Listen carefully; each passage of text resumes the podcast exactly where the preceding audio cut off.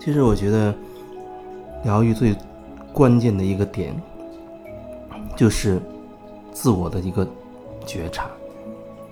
因为以前我也说要觉察，要觉察，可是我发现很多时候有人他会，他会误解，所以我想加一个自我觉察。自我觉察这个说法只是说我们要经常的感受自己，让自己处在一个所谓当下的状态。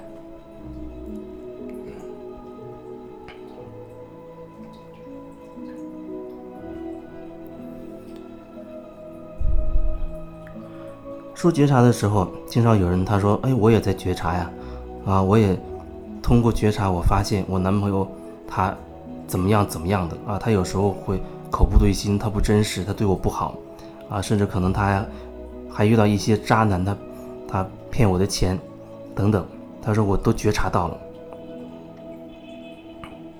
我觉得这样的情况，我觉得好像至少对我来说不能属于觉察。不能算是一种觉察吧？你跟他之间发生的这种事情，然后好像你听你这样讲，你把责任都推给了对方。可能说到自己的责任，你可能无非会承认自己瞎了眼啊，或者自己太蠢太笨啊，或者自己太善良太有同情心。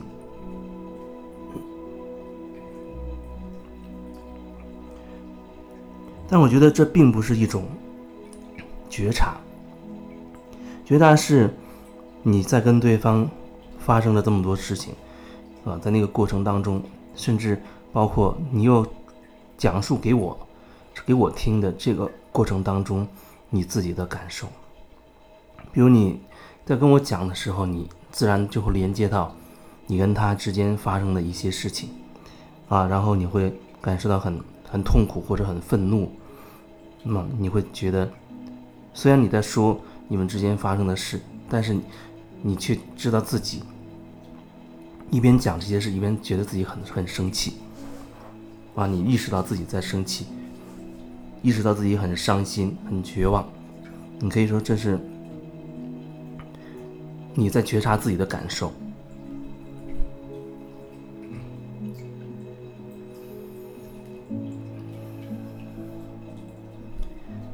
可是你在讲的时候，始终。带着一种，好像有一种评价谁对谁错，才导致这个结果。然后我知道，人一个最大的特点就是总会把自己的责任淡化，然后呢把责任推给别人，几乎无一例外都是这样。他讲的再谦虚，那也只是一种谦虚的说辞啊。他说其实啊也有我的过错。我也不好，怎么怎么样？可是这是一种谦虚，他更想表达的是对方的问题，啊，对方多有多坏，对自己有多不好，老公对自己有多冷淡，或者多不理解自己，啊，或者不帮自己做家务，然后自己承承担了很多的辛苦，啊，为这个关系、为家庭付出很多，等等等等。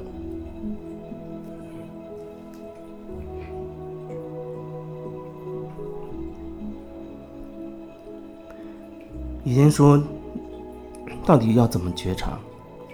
为什么我们要通过呼吸和自己建立一个连接？通过呼吸是比较容易和自己建立一种连接的，就是我们忽然把注意力转移到我们的呼吸上，啊，感受我们这个空气，吸气的时候，空气通过鼻腔进入呼吸道，进入到肺部，进行气体交换，营养输送到每一个细胞。身体每一个角落，呼吸的时候再把身体的杂质排出体外，一边感受自己这个呼吸的过程，一边感受自己内在的变化、身体的变化、情绪的变化等等。基本上，这是这是回到当下做呃觉察的一种方法。通过这种方法。你可以在你做事的时候，你也处在这种状态，啊，跟别人交流的时候，你依然有一份觉察，处在这种状态。就是说，你一边在听对方说，你一边感受到对方说的这些东西，对你的身体、情绪、内在有什么冲击，造成什么样的影响？你有什么样的感受？有时候人家说了一番话，你忽然觉得很很愤怒、很生气等等，那说明对方的这个话牵牵引出了、引导出了你你内在的一些情绪。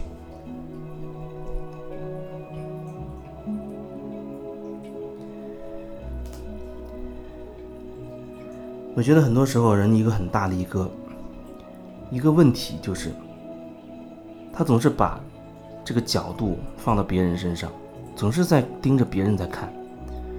你给他，他哪怕学再多的知识啊，灵性也好，还是心灵成长也好，但是他这个模式他很难很难的转变。就算他知道了一些新鲜的词语。活在当下，啊，觉察等等，但是呢，他也会说：“哦，我我就是活在当下，我当下想到了很多，我当下啊，把自己分析的非常的透彻。”然后他也知道觉察，我觉察到对方他是怎么坏，怎么怎么对我不好。用同样的词语，可是我觉得，那依然你在表达你的那种模式，就是向外投射式的这种模式，不能回到自己内在的那种。那种模式，所以说不在于你使用什么样的词语，对我也是不在于我用什么词语去描述，因为词语或者甚至包括我说的内容，都不是重要的，不是关键的，关键的是这内容对你产生的感受。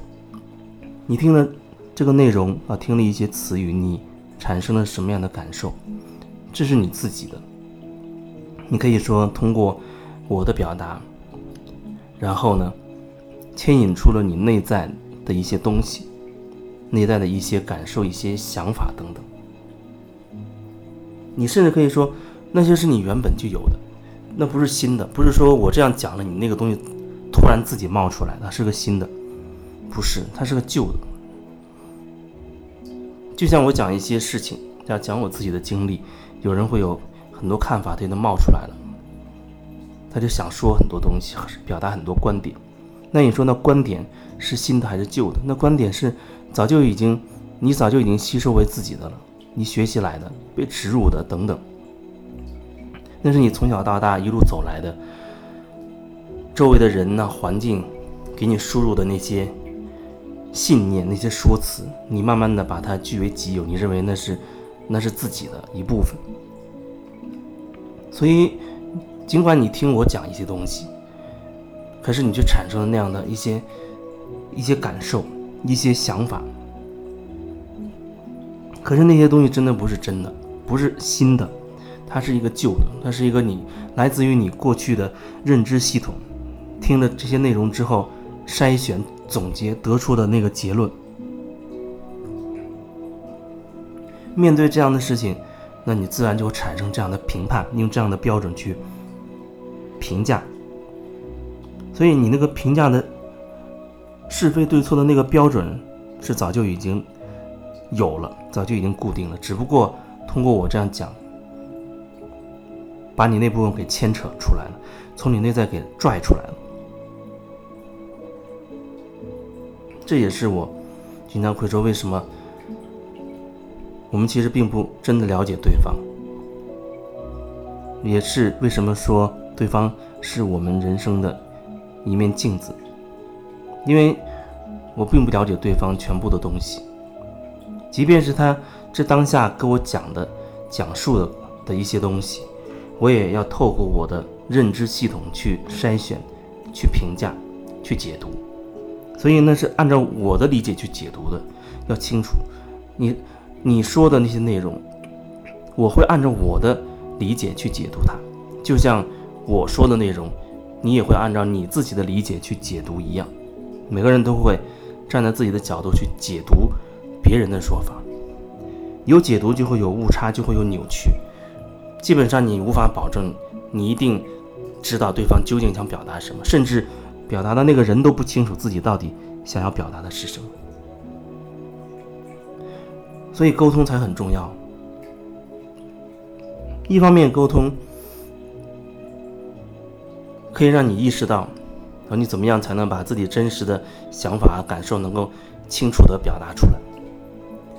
虽然说哦，我有我的认知系统，我有我的语言特色，但是我还是要按照我自己习惯的、熟悉的这些词语，尽量的把我的意思表达精准。因为那那个内容不是关键，关键的就是我要把内容背后的那种感觉要能表达清楚。你也可以说。那能量总是在文字和语言的后面，所以我要通过我熟悉的啊，我习惯的一些词语去传递后面那些我想表达的那个能量、那个那个感受、那个状态。因为我其实我无论用什么词语表达，你都不会精准的解读解读到我，因为我是按照我的这个认知系统去表达的，而你你我的认知系统肯定是有差距。是有落差，会不同的。那么你根据你的认知系统再去理解我所表达的，去感受我所表达的，甚至感能感受到我表达背后的一些一些信息。那如果说我自己都做不到，我能尽可能精准、如实的表达我内在的真实的状态的话，那更不要说你解读了。所以说，沟通是很重要。那么，有效的沟通的就是你要保证你自己确实是真的用心在说话，啊，把自己真实的感受能够讲清晰了。对于你而言，这就完成了。那对方会怎么解读，你不知道；对方对你说的有没有什么疑问，你也不知道。当然，如果你想知道，你也可以问问对方，你是你讲的这些，对方是否清楚。看看对方给你什么反馈，或者他是不是是不是真的有不不明白的地方，或者说他解读的跟你想表达的不一样的地方，这就是一种一种交流。我会觉得这种沟通是有效沟通，有效沟通。当然也不是说。你真实表达，然后你一定希望对方也真实对待你。你虽然可以这样提，但是你却不能这样去期待，因为只有对方才能决定他要怎么去表达自己。也可能无论你怎么真实，他还要戴着面具，那也是很有可能的。但是对自己而言，自己的表达是最重要的。就是说，我们始终要把这个角度啊调整到自己。自己这里调整，去感受自己内在的感受、内在的状态。这也是我们导致所有自己人生问题的一个解决这个问所有所谓这些问题的一把钥匙，就是觉察，就是反观自心，反观自心，觉察自己。